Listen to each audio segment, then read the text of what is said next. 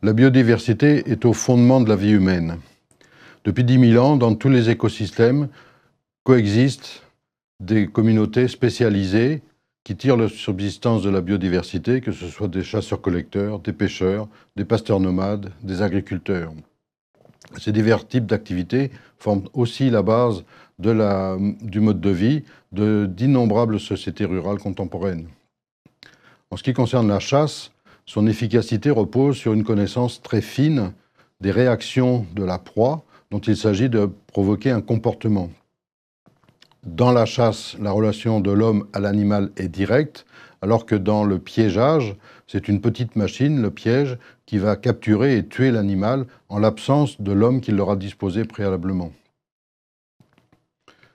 Des proies immobiles, invisibles, dans un milieu d'accès difficile, caractérise la pêche, dont il s'agit de connaître l'emplacement, le, milieu de vie des animaux aquatiques que l'on recherche, afin d'y disposer les engins qui vont les capturer. Ces engins sont actifs, c'est-à-dire qu'ils sont animés par le pêcheur, des harpons, des filets que l'on jette ou que l'on traîne, ou à l'inverse, des engins qui sont passifs, c'est-à-dire qui sont calés, disposés au fond de l'eau, dans lequel la proie va s'entortiller elle-même. Les produits de, collecte concernent toutes les parties des végétaux, les feuilles, les fruits, les graines, les tubercules, également des produits animaux, les insectes, des coquillages, ou les productions de ces insectes, comme le miel.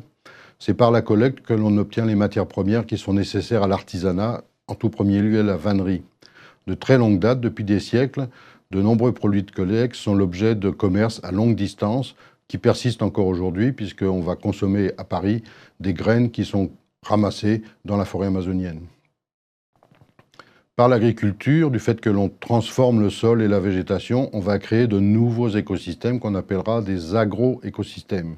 Le paysan prépare le sol, le transforme, le retourne, il remplace la végétation naturelle par une végétation utile par les plantes cultivées qu'il sème. Sa principale préoccupation revient à, créer, à entretenir la fertilité du sol pour nourrir ces végétaux, que ce soit par l'apport de matière, matière végétale, matière animale, voire matière humaine, par l'association végétale, faire pousser ensemble des plantes qui, dont certaines apportent des nutriments minéraux, ou par une succession de cultures, en mettant des plantes successivement dans le temps ou en laissant la reposer par des systèmes de jachère.